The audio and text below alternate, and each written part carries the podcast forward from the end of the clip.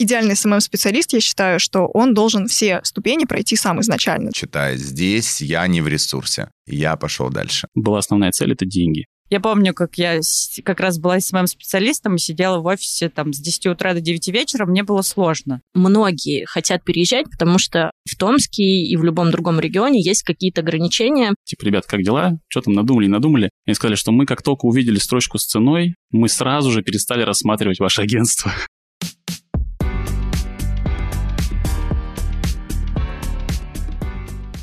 Друзья, привет! За микрофоном Владлена, и это реалити-подкаст, короче говоря, про диджитал, SMM и маркетинг. Мы с вами так давно не слышались и не виделись, так давно не было выпусков, что кажется, будто прошел не месяц, а целая вечность. И прежде чем мы перейдем к теме, хочу сказать, что этот эпизод был записан до всем известных событий. Я думаю, важно об этом сообщить, чтобы вы вообще понимали контекст всей беседы. Вообще мы долго думали, что делать с двумя оставшимися выпусками второго сезона, стоит ли их вообще публиковать, и в итоге решили, что это хотя бы возможность отвлечься. Поэтому, в общем-то, я с вами сейчас и разговариваю, надеюсь, что вы поддержите меня в этом решении.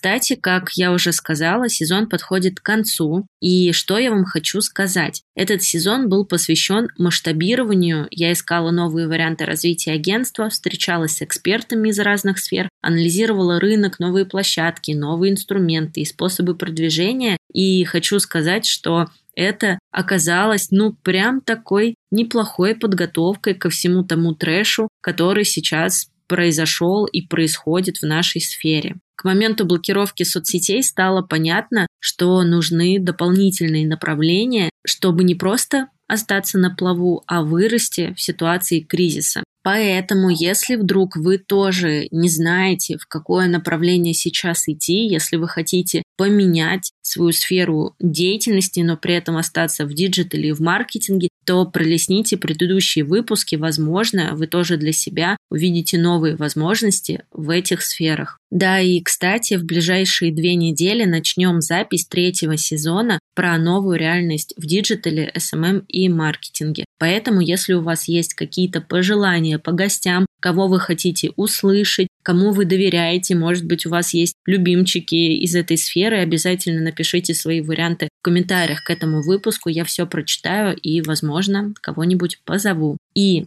если вдруг вы хотите стать гостем выпуска в следующем сезоне, то пишите на почту. Короче, подкаст собакamail.ru. Почта указана в описании к выпуску. Кто знает, может быть, кто-то из вас станет гостем следующего сезона. Ну а теперь к выпуску. Пятом эпизоде второго сезона с Денисом Елисеевым мы затронули тему региональных агентств и, в принципе, возможности развития там. Этот выпуск навел меня на мысль, что было бы интересно сравнить диджитал-сферу в Москве и в регионе. Кстати, буквально на днях я вернулась из Нижнего Новгорода, куда меня пригласили в качестве спикера на диджитал мероприятие. На конференции были ребята не только из Нижнего, но еще из отдаленных городов, которые приехали специально на мероприятие. Практически каждый из них хочет масштабироваться, работать с крупными компаниями и переехать в Москву или в Питер, а лучше куда-нибудь еще дальше. Есть ли отличия диджитала в регионе и в Москве? Можно ли получить крупных клиентов, если нет возможности или нет желания уехать? Обо всем об этом и не только я поговорила с четырьмя гостями. Основатель агентства и фрилансер из Москвы, и основатель агентства и фрилансер из Томска, моего родного города, в котором находится основной офис моего агентства Wave.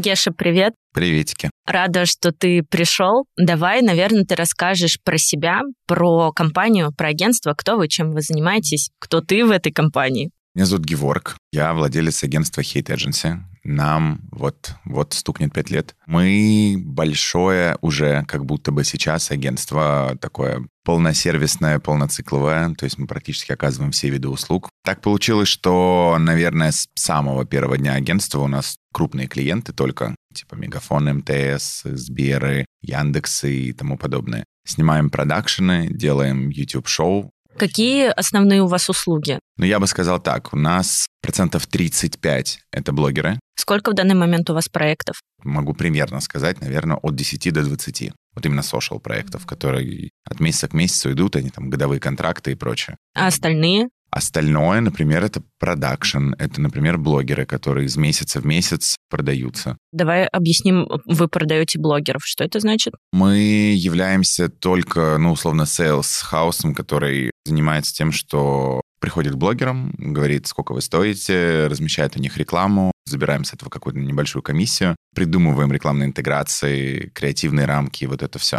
Потом, наверное, одинаково продакшн и SMM, прям тоже процентов по 30, наверное. И дальше отдельный вид услуг э, типа креатива, типа дизайна. Сайты. Ну, вот это вот все в меньшей степени, то есть процентов 10-15, наверное. Ты сказала, что вы сразу начали работать с крупными компаниями. Может быть, ты вспомнишь какой-нибудь самый крупный проект или самая интересная задача за весь ваш опыт? Какая она была для тебя? Слушай, был такой проект «Можно все». Это Билайн. Он еще был не в рамках агентства, но он перетек в рамки агентства. Я работал с наемным сотрудником в лаборатории новых медиа. Билайн туда к нам пришел, сказал, а давайте вы сделаете нам проект, который позволит нам омолодить аудиторию. Мы придумали большущий проект, вот он, без шуток, самый большой за всю историю моей жизни. 360, вот во всех пониманиях 360. Когда у Евлеевой было 400 тысяч подписчиков. Давно. Это очень давно, да. И мы взяли Ивлееву, мы взяли Джарахова, мы взяли Стаса Давыдова. Тарифный план назывался «Можно все». Это безлимитный интернет и вот эта вся история, и типа «Молодежь, приходите к нам». Поэтому мы взяли вот этих трех персонажей, которые оценивали работы людей, которые они выкладывали в свои соцсети с хэштегом «Можно все». Сайт все это цеплял. Каждый день 100 людям раздавались деньги. Естественно, деньги можно было снять только на номер Билайна,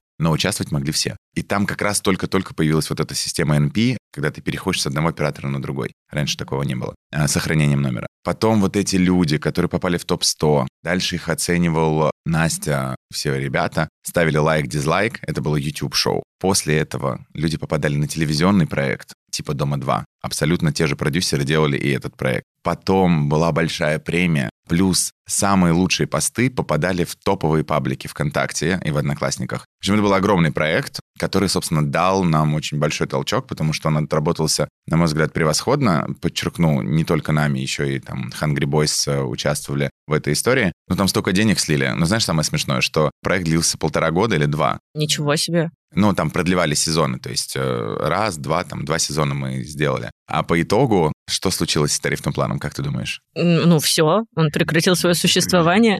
Там слили столько денег в продвижение этого всего, его потом просто закрыли.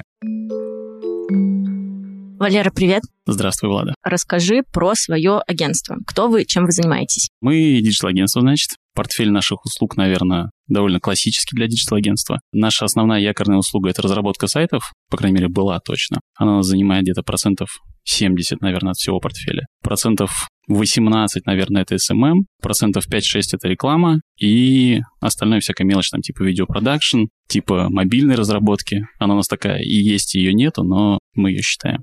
Сколько лет вы на рынке? Я знаю, что вы очень давно, очень-очень, очень-очень сильно. Тут смотря, наверное, с какой даты считать. То есть, если это считать такую классическую юридическую дату, когда я первый там свой ИП зарегистрировал, это был 2008 год, 2014 год идет. Но есть вторая дата, когда мы все переиграли, все передумали, решили, что раньше мы делали говно за маленькие деньги, Потом мы решили, что лучше у нас будет меньше клиентов, но мы будем зарабатывать больше. И с этого момента я уволил всю команду, человек 4, наверное, или 5. Это был 2013 год. И мы решили, что мы совсем про другое, мы начнем топить за качество. И вот с этого года я считаю, что это такое перерождение, наверное, агентства. Получается, с этого года, сколько там, 8 лет, наверное. Была основная цель — это деньги. Такое быстрое, потоковое. Мы делали сайтов 30-40, наверное, в месяц. Тяп-ляп и в продакшн. А сейчас? Ну, сейчас у нас проектов 12, наверное, 13 По в, сайтам. Год, в год. А сколько на сегодняшний день, а речь сейчас не про СММ, а вообще про все проекты, у вас региональных и федеральных, или, может быть, э, те, которые находятся там в Москве, в Питере, в процентном соотношении? Если откинуть СММ, то 99% это все какие-нибудь Москва и все около оттуда. Но СММ здесь тянут наш чек, то есть он такой довольно средний, наверное, по рынку. Поэтому здесь мы себя пиарим, здесь мы рекламируем, и если брать SMM, то это процентов 70 региональные клиенты и процентов 30 какие-то уже федеральные. А если говорить про диджитал в целом, то 99. Но можно ли тогда вас назвать региональным агентством? Или какое вы? Мы федеральное агентство с региональным СММ-отделом. Вот так. Ну, получается, СММ-отдел региональный. По большей части, да. Процентов на 60-70 точно. Какой у вас самый масштабный проект? Вот студия Т, это что? Если разработка, то вот последний год у нас какие-то такие большие сложные сервисы, которые длятся там по году, два, один у нас три в работе, то это дочерняя компания Альфа-банка, Альфа-капитал, которые там инвестиции и вот это вот все. Это Аксофт, там это огромнейший портал, это огромнейший дистрибьютор всяких вот этой вот IT, всякие штучки продают там Windows и все такое. Из крупных если говорить про SMM, то мы чаще всего хвастаемся зелеными самолетами. Насчет НДА там не знаю просто, что у нас там с ними. Часто мы хвастаемся Уральским банком, и после Уральского банка к нам пришло еще два банка. Там я точно знаю, что НДА, поэтому... Ты их называешь, поскольку они крупные, достаточно известные или по объему задач? Нет, Каким чисто потому, параметрам? что они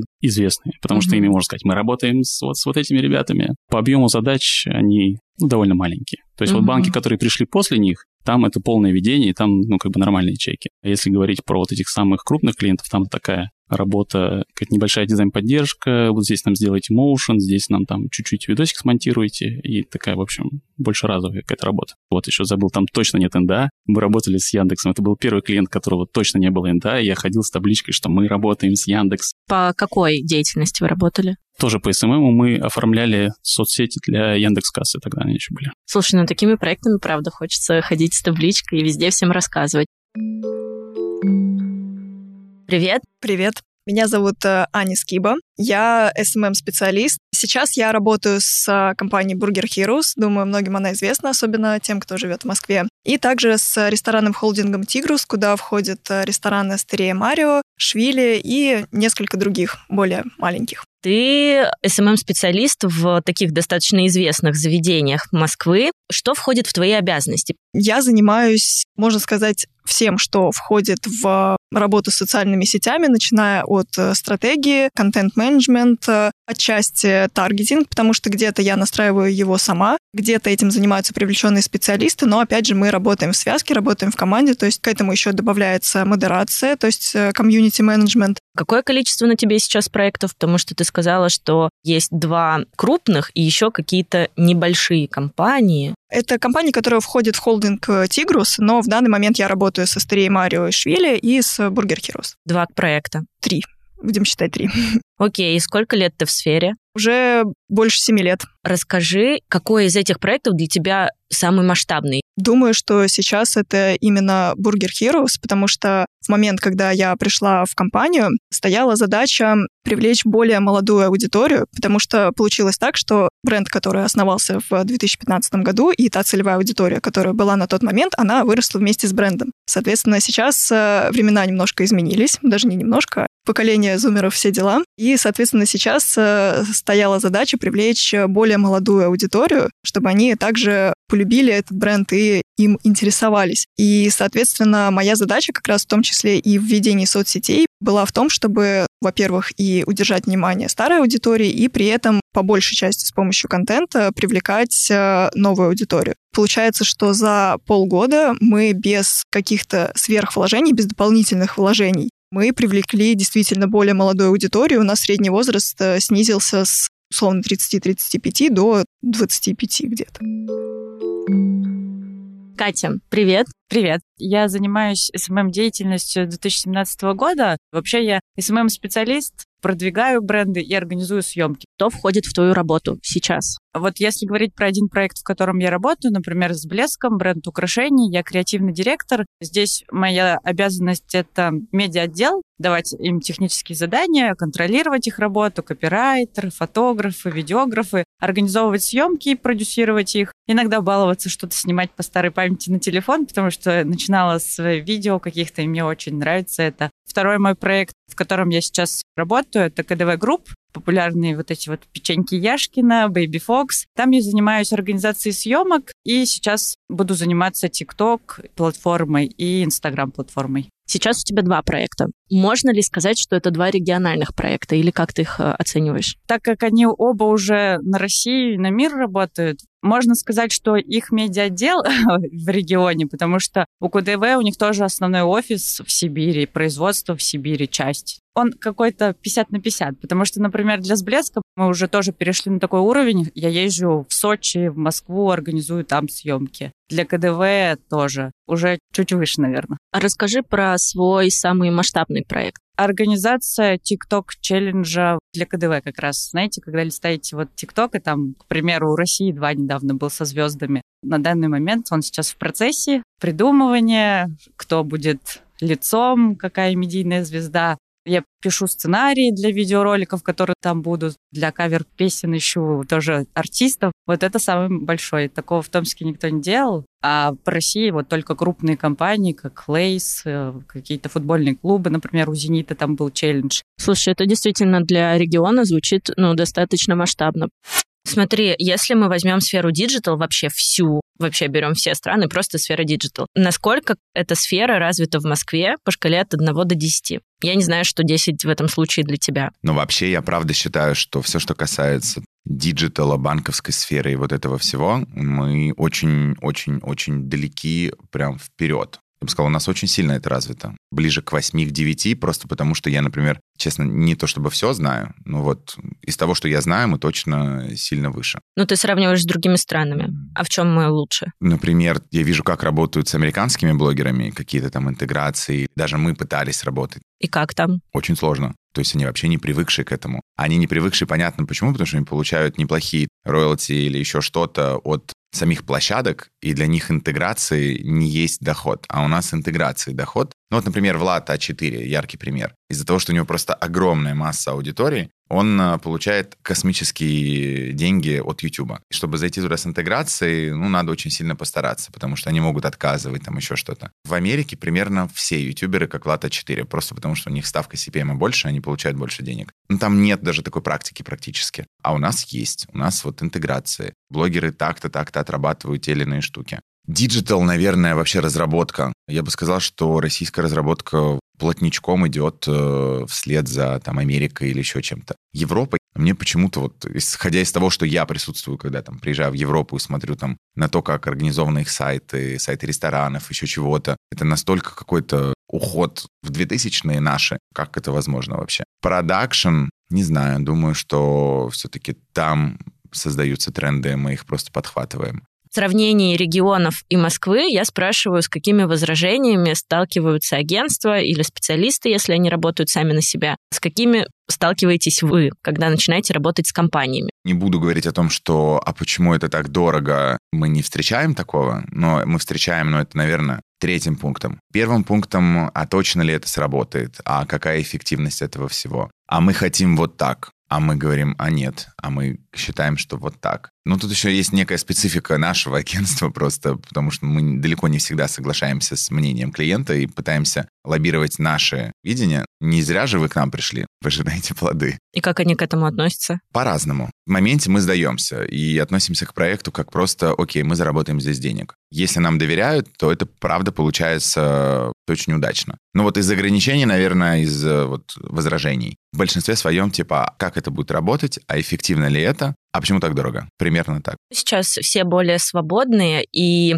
достаточно быстро меняют э, место работы. Это больше к поколению вопрос. Сейчас вся наша молодежь, ужас, почему я говорю слово молодежь, неприменительно к себе. Ну вот сейчас, на самом деле, молодое поколение, да, оно живет вот в парадигме, что, ой, читай, здесь я не в ресурсе, я пошел дальше. Ой, здесь э, дышится не так, я пошел дальше. Как ты с этим справляешься у себя в компании? Как удерживать команду? Я бы сказал так. У нас в каком-то смысле секта. Я даже не знаю, есть ли доброе значение слова секта, но, наверное, люди заражаются просто нашей атмосферой и нашим отношением к людям. У нас не хочу хвастаться, но очень низкая текучка. А низкая это какая в твоем понимании? Это меньше, наверное, 5% за год. То есть это прям очень мало. Тогда как сделать секту в этом положительном смысле этого слова? Я считаю, что это атмосфера. Все это зависит, ну, во-первых, это отношения в первую очередь. У нас нету истории, что типа вот он сейчас пришел, биг босс, господи, что же делать? Ну, это не прямо равноправие, безусловно, субординация там присутствует, и без этого никуда, но никто никого не чмырит. У нас относительно токсичная коммуникация, люди там готовы хуями крыть и вот это все. А тут можно материться? Было? Можно. Все так спрашивают каждый раз аккуратно. При этом у нас каждый является в очень плотной связке с другим человеком. То есть, если ты, я всегда говорю это на собеседованиях, обосрался, здесь тебя вот так вот не будут туда пихать, за тобой подотрут. Это твоя задача тоже. Ну, то есть, если ты видишь, что где-то кто-то твой человек твоей компании обосрался, твоя задача подтереть, а не тыкать его в как кошку, типа, это кто сделал, это что, это что такое. Это первое. Второе — это корпоративная культура. Она у нас... Я раньше так стеснялся об этом говорить, а сейчас так не стесняюсь. Она у нас охрененная и очень мощная, я бы сказал. Наши новогодние корпоративы, наши 23-8 марта, наши выездные корпоративы. И вот эта атмосфера, это, я тебе клянусь, она держит. А еще самое главное, мы очень трекаем и чекаем людей на предмет их какой-то некой эмоциональности. То есть если мы понимаем, что человек эмоционально истощен, мы стараемся этого не допускать. Мы нанимаем дополнительных людей, отправляем человека, готовы оплатить ему психолога. Ну, то есть в этом плане там, типа, поддержка максимальная. Такие мелочи, я искренне считаю, что в мелочах кроется истина, наверное, позволяют сделать людям ощущение, что здесь на тебя не насрать и на тебя не пофиг. И это вселяет некое такое вот доверие и желание помочь этим ребятам добиться чего-то. Как ты оценишь вообще диджитал-сферу в Томске в позиции от 1 до 10? Ну, наверное, на пятерочку. На пятерочку? Даже, даже... Это ты про диджитал или про что? Наверное, наверное про, про диджитал в целом. В целом. Ну, у нас в Томске как-то нет понимания, я думаю, у людей, за что они платят деньги, за что им нужно вообще платить такие деньги. Мы когда составляем смету, зачем вы включили туда вот этих ребят, зачем нам вообще копирайтер, я сам пишу тексты, зачем нам вообще все это. Мы же хотели СММщика. Они представляют себе СММ, как это вот одна девочка сидит и что-то там им печатает, что-то им там делает. Когда mm-hmm. ты говоришь, что команда это вот там 10-15 человек, они такие, да-да, у нас вчера тоже забавный отказ был. Неделю мы с клиентом общались примерно, они запросили услуги, мы выкатили им смету, провели брифинг, все-все сделали, отправили им коммерческое предложение, и они пропали. И мы, значит, вчера их пинганули, типа, ребят, как дела? Что там надумали, надумали? Они сказали, что мы как только увидели строчку с ценой, мы сразу же перестали рассматривать ваше агентство. Ну вот почему так, э, как тебе кажется? Почему им дорого? Почему они не понимают?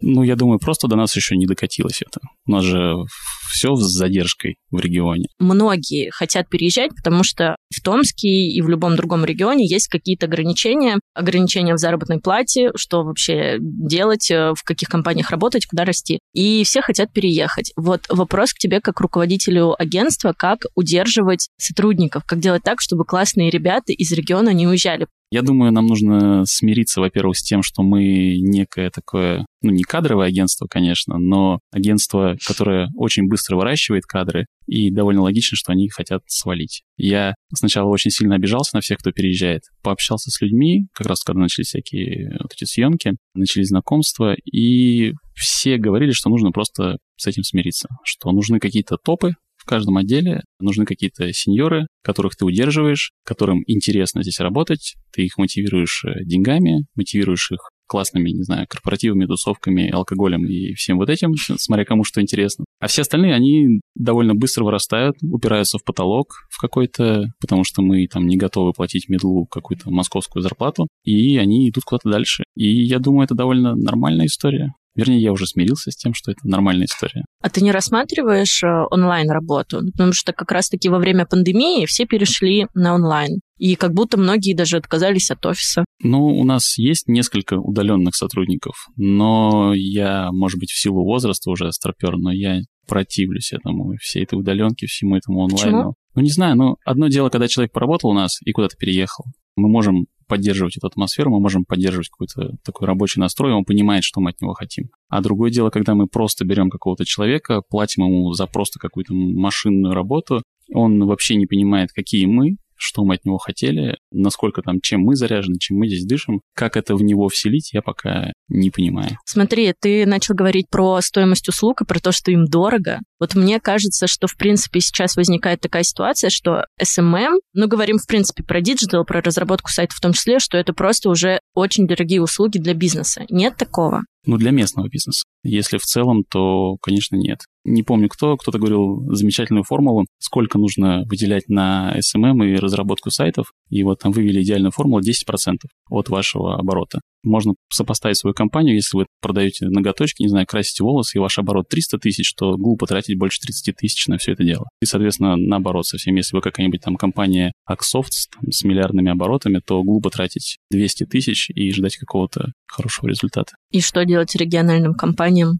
Работать над качеством. Мне кажется, надо вот первые несколько месяцев или лет просто забить на рентабельность, забить на свой сон и просто делать, делать вау, пытаться хотя бы сделать какой-то вау.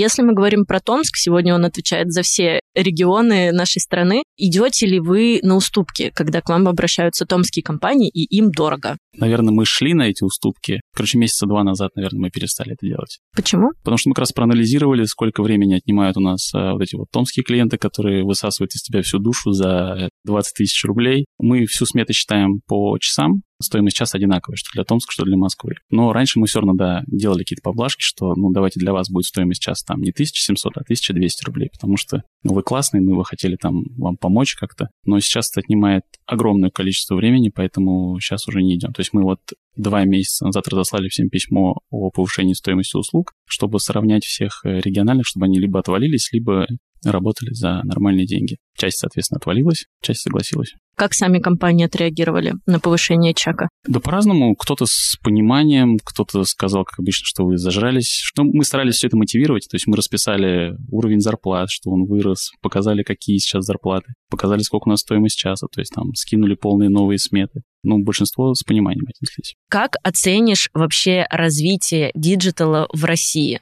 Конкретно в Москве, потому что Россия очень большая страна. Я на самом деле считаю, что диджитал в Москве развивается очень стремительно и очень круто, потому что если сравнивать, например, с тем, что делают э, наши коллеги в Европе, например, или в Америке, просто сравнить даже уровень э, того же СММ, это вообще небо и земля. Давай по шкале от 1 до 10. Тогда это сколько? В Москве. Мы говорим про Москву. Хм, скажем так, давай это будет 8, потому что я все-таки считаю, что всегда есть куда стремиться, то есть я бы не ставила максимальную цифру в любом случае, но так или иначе, то, что делают э, креативные команды, то, что ну, в целом делают э, мои коллеги из агентств или просто фрилансеры, креаторы, я считаю, что это супер. Не кажется ли тебе, что на сегодняшний день SMM становится очень дорогим для предпринимателей? Считаю, что да, стоимость его все-таки достаточная, но смотря для каких предпринимателей. То есть, э, если это предприниматель, у которых условно есть там 15 тысяч рублей, то, конечно, да, ему проще самому во все вникнуть и попытаться как-то наладить свою работу в SMM. Если же привлекать сторонних специалистов, то, конечно же, на это должен быть бюджет, как минимум, потому что, ну, во-первых, один специалист э, не может идеально выполнять абсолютно все. То есть даже вот этот комплексный подход, он так или иначе все равно будет э, частично либо делегироваться, да, либо человек сразу приходит уже с э, какой-то небольшой командой или как минимум с помощником. Чтобы работа была выполнена на отлично, чтобы действительно ей можно было гордиться, и чтобы эта работа приносила какие-то существенные результаты, я считаю, что здесь нельзя экономить. Как ты оценишь диджитал-сферу в Томске по шкале от 1 до 10? К примеру, если сравнить Томск с регионами, есть тоже же крупные города, Новосибирск, Тюмень, Омск. Я бы поставила семерку точно, потому что, к примеру, в Омске с диджитал с медиа сферой вообще все очень плохо. В Тюмени тоже. В Новосибирске там есть хорошие крупные компании, какие-то СММ-агентства интересные. На самом деле Томск очень модный, можно так а сказать. А все очень плохо, это как? Когда мы открывали магазины с блеском, изучали какие-то города, анализировали немножечко и изучали там целевую аудиторию, нужен ли Омску. Например, там людям как будто не нужно, там до сих пор нет какого-то понятия шоурум, чтобы создавать шоуруму стильные красивые фотографии, чтобы что-то продавать. Там понятие шоурум-рынок, а для этого им не нужен контент модный, стильный, они просто придут и так. Окей, а в Томске тогда как? Здесь вот, как я уже сказала, слово модненький. Город, он немножко по развитию вот в сфере. Еще за последние годы, когда все начали на это внимание обращать, здорово смотришь, наблюдаешь, все развиваются. Тут не без повторений из-за того, что маленький город, не без одинаковых лиц, но можно поставить, я бы, правда, семерочку поставила. Ладно, а по сравнению с Москвой и Питером, как оценишь от 1 до 10? Наверное, вот если Москве там и Питеру давать десятку, то здесь ну, пять с половиной точно. Ну, к примеру. Целая половина. да. Куда она делась? Начала думать про там, магазины, про идеи, как все повторяют друг за другом. И вот тут ее и отняла. Не кажется ли тебе, что SMM уже дорогая услуга для регионального бизнеса. Ну, я думаю, что она и полезная. ну, в том плане, что без нее никуда. Она должна быть в комплексе, во-первых. Понятно, что сейчас ты просто, если там четыре года назад создал красивую фотку, и этого могло хватить спокойно. Сейчас ты на этом далеко не уйдешь. С чем мы очень часто сталкиваемся в работе, мне кажется, я так часто говорю эту фразу, но реально, в работе с региональными компаниями для них SMM становится дорогой услугой. И возникает сразу вопрос, что вообще делать, идти на какие-то уступки во имя развития бизнеса в регионах или нет. Бывает такое, что к тебе обращаются и дорого, ну дорого для региона. Да, такое бывает, особенно когда я провожу консультацию. У меня причем цена в рамках того, что вот есть какой-то опыт, цена в разы ниже, чем, например, там блогеры томские, когда проводят консультации. Чуть ли не в три раза больше берут. Но я реально люблю помогать, и у меня после консультации люди уходят. О, боже, спасибо, спасибо, и я вдохновляюсь от этого. Про идти на уступки просто проблема в том, что когда им говоришь, что нужно делать, им даже говоришь по минимуму, вот хотя бы, чтобы у вас было вот это, вот это в комплексе, иначе там у вас не будет трафика в магазине. Или когда бренд, у него нет трафика в магазине, и бренд хочет, чтобы еще и была доставка по России, а это как галопом по Европам, не там, не там. И им начинаешь описывать траты, и они где-то пытаются сэкономить, и у них по итогу ничего не выходит. И они думают, что это проблема в СММ-специалисте, начинают увольнять, брать нового. Я сталкивалась с таким. И так по кругу, и ходят друг от друга.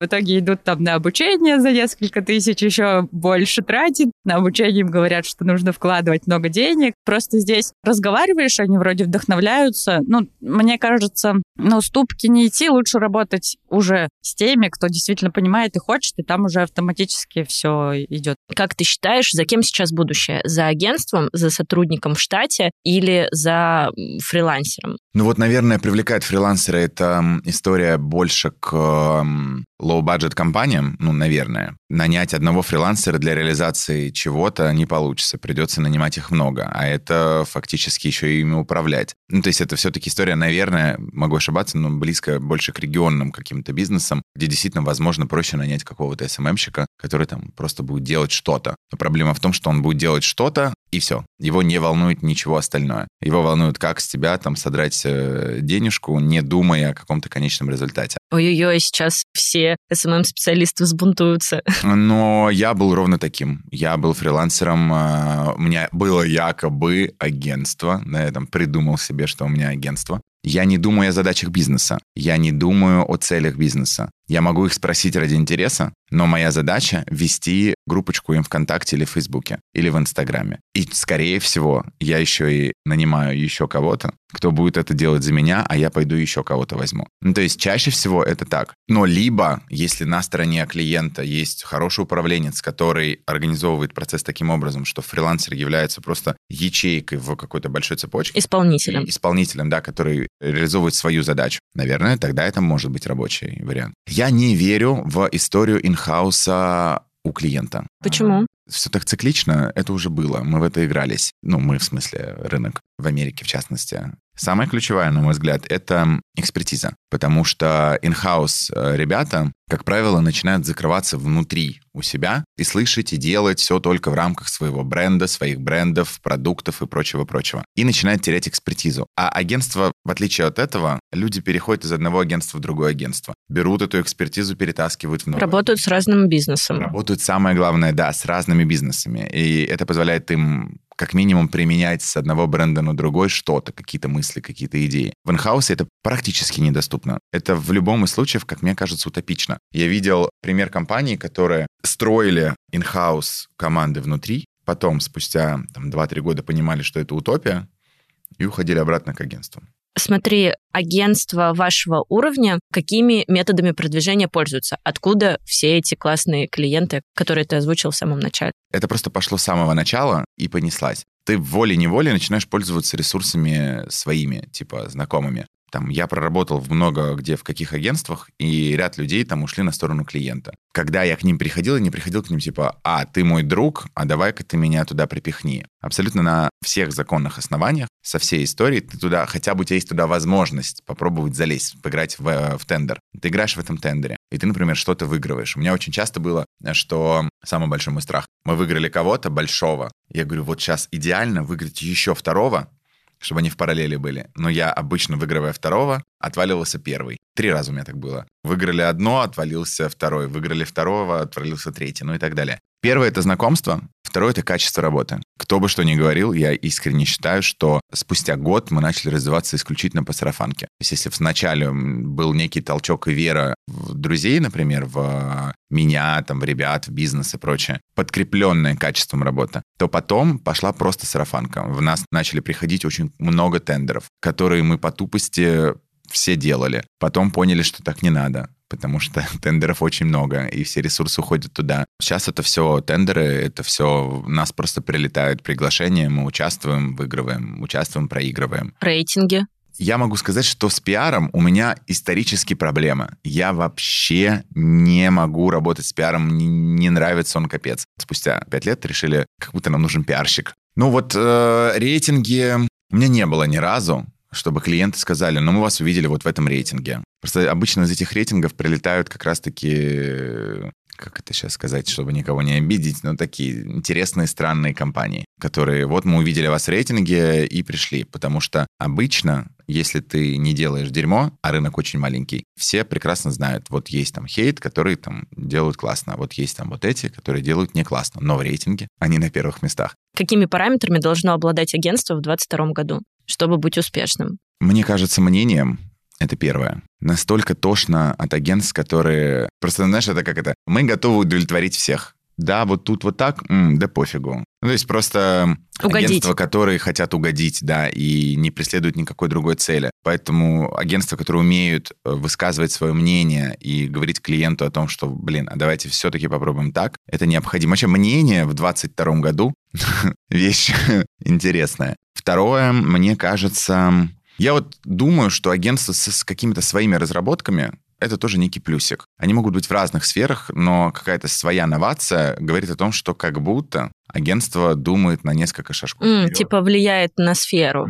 Ну, типа они об этом подумали. Или вот это поможет, автоматизирует или еще что-то. Третье, хочется сказать люди, но это так банально. Ну, это правда так. Вообще, в целом, агентство равно люди, в первую очередь. Но а что есть люди, там дальше надо как бы в этом разбираться, типа квалификация людей. Но эта проблема касается и клиентов, и агентств, что и там, и тут примерно такое бывает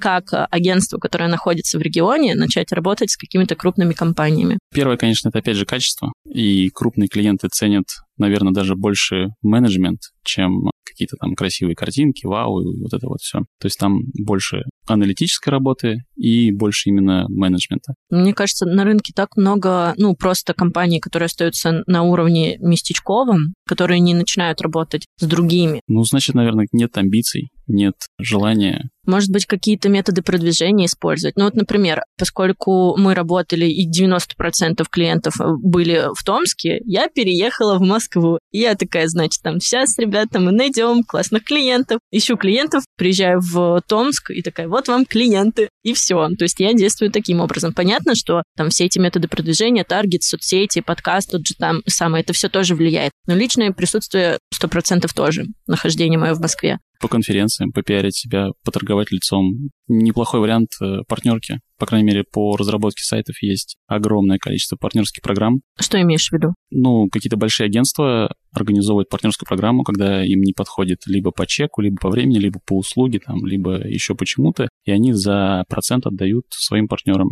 СММное агентство большое, опять же, не буду говорить какое, за наш счет выигрывало тендеры. То есть они приходили к нам, мы придумывали концепцию, мы полностью рисовали, говорили, как это будет, скидывали им, они подавали на тендер, выигрывали, потом мы делали это подрядную часть работы. Хорошая схема. Временем все равно клиент узнает, кто был тем самым исполнителем, ну, если ему интересно, конечно. Ну и плюс люди бегают из агентства в агентство, то есть менеджер, который работал, например, с нами на вот этом большом клиенте на подряде, он потом ушел напрямую работать к другому клиенту и, естественно, сразу же обратился к нам, потому что у нас дешевле, умеет с нами работать, мы с ним умеем работать. Тоже вполне себе нормальная схема. Классный инструмент. Наверное, еще участие в качестве спикера на каких-то конференциях я бы тоже сюда выделила. Ну да, я просто терпеть не могу выступать, поэтому... Серьезно? Я так люблю выступать. У меня есть детский страх, детская боль. Я, собственно, начал делать свое шоу, вот это подкасты, просто потому что я не хотел выступать, и нужно было как-то заменить это. О, кстати, твое шоу, расскажи про него. Это тоже, мне кажется, метод продвижения агентства среди каких-то крупных лидеров э, рынка. Это да, это и был инструмент. Вот опять же, нам нужно было как-то продвигаться, нужно было пиариться внутри рынка среди агентств. И мы подумали, что это должно быть онлайн, всегда в сети, доступно. Это должно быть что-то, чтобы мне не пришлось генерировать контент самому. Поэтому мы решили, что должно быть в виде интервью, чтобы гости генерировали контент. И собственно, так это и родилось. Ну, ну там еще было несколько плюсов. Что за шоу? Расскажи название. А, называется это «Одной ногой в диджитал». Изначально это было исключительно про рынок разработки. Потом туда влезли SMM-агентства, то есть мы приезжаем в гости, я беру свою команду из Томска, мы летим, снимаем, берем интервью. Изначально, опять же, спрашивали просто про бизнес, теперь уже спрашиваем про предпринимательство, про какие-то там боли, как начинали. То есть от агентства мы уходим сейчас больше в бизнес. Думаю, что мы оставим ссылочку, чтобы все наши коллеги тоже посмотрели, послушали. Ты очень часто говоришь SMM плюс исполнители, SMM плюс какие-то дополнительные подрядчики. Тогда, как ты думаешь, за кем будущее? За агентством, за штатным сотрудником или за фрилансером? Я бы сказала, что будущее за командой. То есть вне зависимости от того, фрилансер это агентство, это будущее в любом случае за командой сплоченных людей, каждый из которых э, отвечает за свою конкретную задачу. Как на сегодняшний день привлекать и искать SMM-специалисту клиентов? И вообще, есть ли у тебя сейчас такая потребность, или ты работаешь только в этих компаниях, и на этом пока все? Я бы сказала, что у меня такой потребности нет уже достаточно давно, потому что все клиенты, которые у меня были и есть, они все приходят по сарафанке. У тебя, кстати, был очень классный выпуск на эту тему, как э, ты искала клиентов в Москве. Мне кажется, его можно просто взять как... Э, как делать не нужно. И как делать не нужно, и сразу как за такую стартовую инструкцию. Давай перейдем к такому вопросу, какими параметрами должен обладать идеальный СММ-специалист в 2022 году? Уф. Я бы сказала, самое главное — это умение делегировать первостепенный пункт, когда человек уже понимает, что он не может физически тащить все на себе и больше доверять другим специалистам. И опять же, уметь выбирать этих специалистов. То есть, э, во-первых, идеальный SMM-специалист, я считаю, что он должен все ступени пройти сам изначально. То есть он должен ручками уметь э, делать базово абсолютно все вещи, которые входят э, в пул SMM. То есть это и создание контента, и копирайтинг, и настройка таргета, написание стратегий то, что можно потом делегировать команде, чтобы, соответственно, получить классный результат. За кем, как тебе кажется, будущее? Агентство, штатный сотрудник и фрилансер? Вот, кстати, ты сейчас кем являешься? Ты фрилансер или ты штатный сотрудник с блеском и КДВ? Мне кажется, наполовину, потому что у нас, например, с блеском создательница бренда, она не любит фрилансеров. Ну вот, я человек исключения, но у меня, конечно, скоро будет свой кабинет, потому что мы вот там строим еще один офис, у нас будет своя личная фотостудия, и не надо будет стоять в очереди.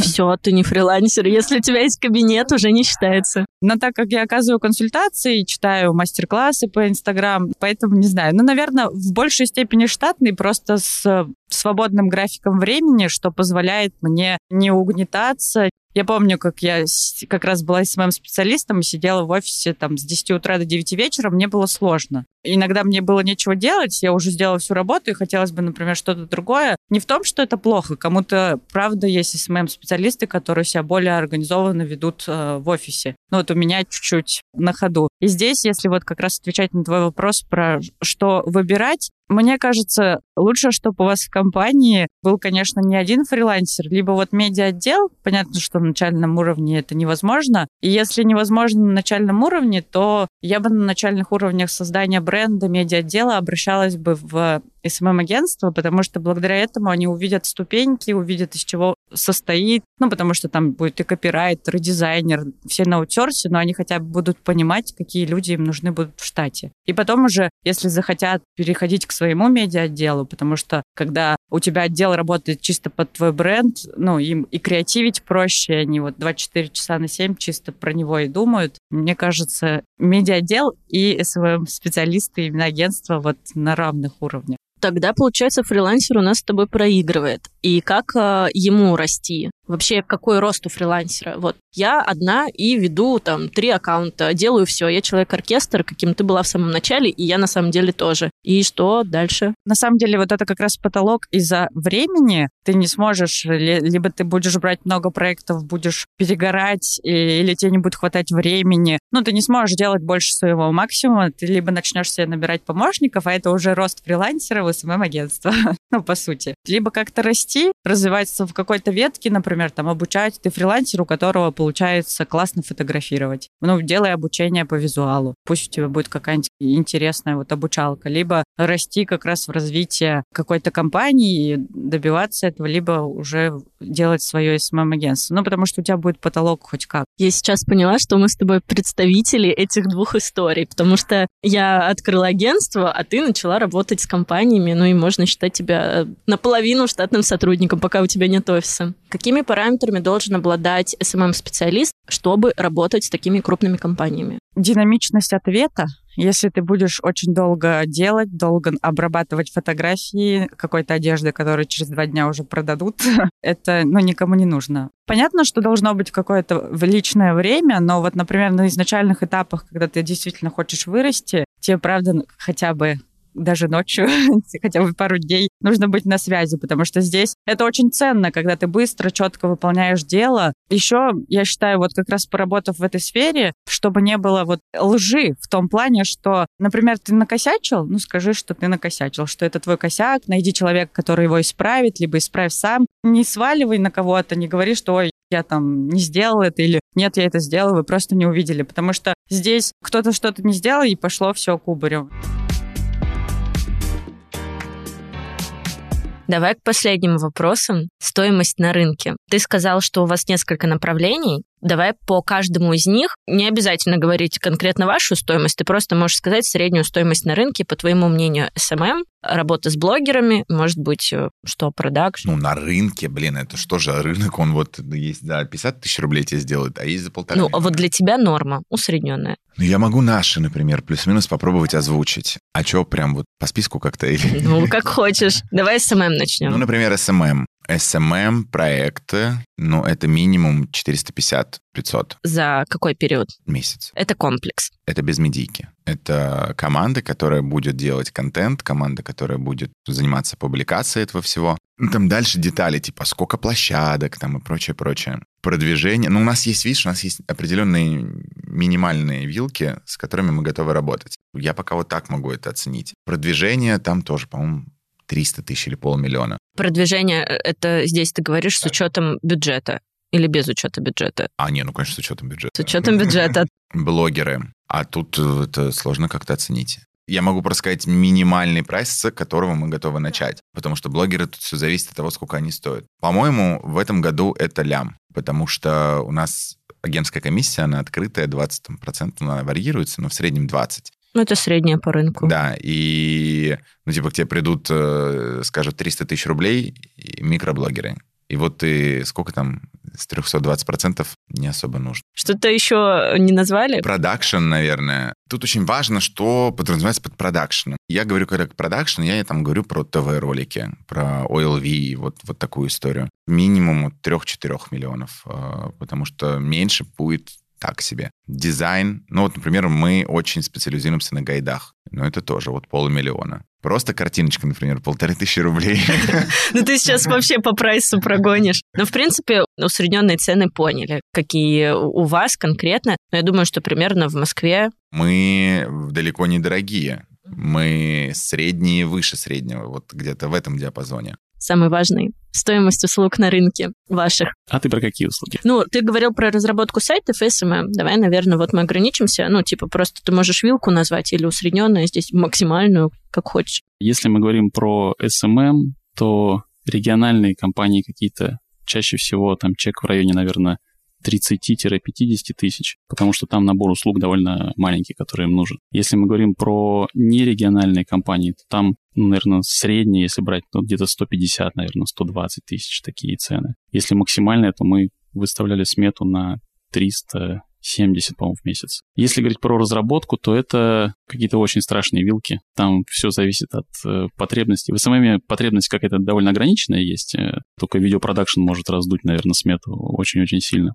А в разработке там все эти интеграции, куча-куча всего. Ну, наверное, от 700 и до... Самая большая продажа у нас была там что-то 6 с чем-то миллионов. Но надо понимать, что это ну, не региональные. В разработке региональные mm-hmm. у нас закончились году вот в 2013. Да, просто чтобы все понимали, а то кто-нибудь будет э, сидеть и просто плакать. Нет, ну мы делаем, например, можем на конструкторе на тильде собрать. То есть если к нам обращается кто-то из региона, мы говорим, что вот можно там либо гипотезу какую-то протестировать, либо просто собрать на конструкторе. Это тоже не дешево, там это там 250-350 тысяч, но там уже более-менее какие-то приемлемые деньги. Класс. Спасибо тебе, что поделился такой важной информацией, все карты раскрыл. Но если брать, например, московский рынок, то я считаю, что в данный момент, в 2022 году, это уже скорее, наверное, от 70 тысяч за проект, ну, в среднем где-то 70-100, я бы так сказала. Угу. Что входит в эту сумму? В эту сумму, соответственно, входит как раз стратегия, контент-менеджмент, комьюнити-менеджмент, э, настройка таргета. Но вот по поводу таргета здесь бы я еще такую ремарку внесла, что все-таки зависит от э, целей и от задач бизнеса, потому что где-то специалист может там справиться сам, да, или нанять более дешевого подрядчика, дешевого не в плане именно его профессионализма, да, а то, что у него просто ну, совсем небольшой пул задач будет. Либо есть отдельные агентства таргетированной рекламы, да, или подрядчики, команды, которые занимаются таргетом. Если, например, большой бюджет, ну, большой объем бюджета, или же э, слишком много рекламных кампаний нужно запускать, или же придумывать какие-то креативные стратегии именно в таргете, то здесь уже, конечно, этим не может заниматься SMM-специалист, и лучше, конечно, нанять дополнительную команду. То есть, соответственно, может быть разделение бюджетов, что у SMM-специалиста ну, э, свои задачи, да, там за определенный бюджет, а таргетом занимаются другие люди. Если говорить про Томск и про то, как людям платят, мне кажется, здесь в среднем 15-20. Это очень удручающе.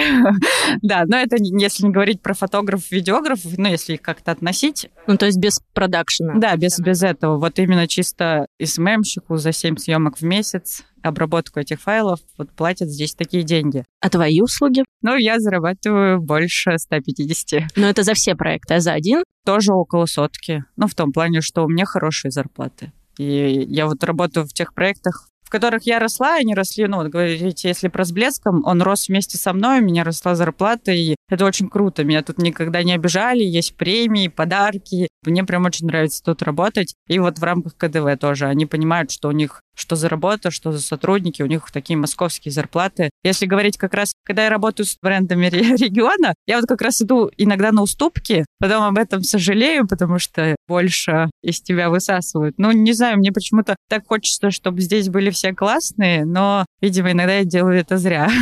Круто. Ну, сейчас, мне кажется, все захотят тоже, как ты, работать с брендами и расти до этого уровня. Спасибо тебе. Спасибо вам за приглашение.